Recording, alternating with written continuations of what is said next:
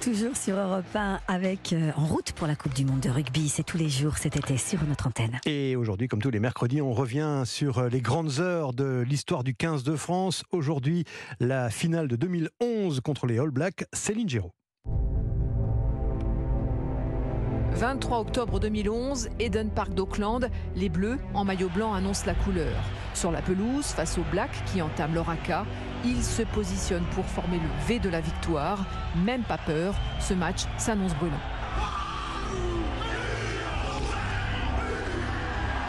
Héroïque en défense, les Français subissent mais tiennent bon. Un seul essai encaissé, celui du pilier Tony Woods au quart d'heure de jeu. À la pause, les Bleus ne sont menés que 5-0. Tout est encore possible. Au retour des vestiaires, pénalité accordée aux Blacks, 8-0. L'arbitrage est très contestable.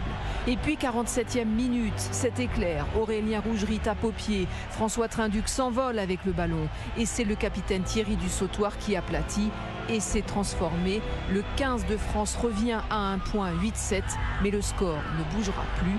Le pilier Fabien Barcella est dépité. C'est difficile, c'est difficile de perdre une finale. Déjà, déjà de la perdre, c'est compliqué. De la perdre d'un point, c'est encore plus dur. De la perdre d'un point, on a le sentiment de les avoir broyés, dominés.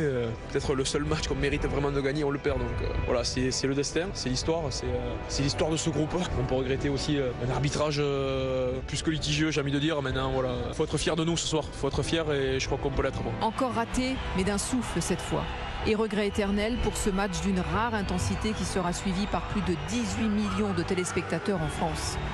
Même Nicolas Sarkozy, qui participe à un sommet européen à Bruxelles ce jour-là avec Angela Merkel, était devant son poste. J'ai eu Marc Lièvremont, l'entraîneur, au téléphone.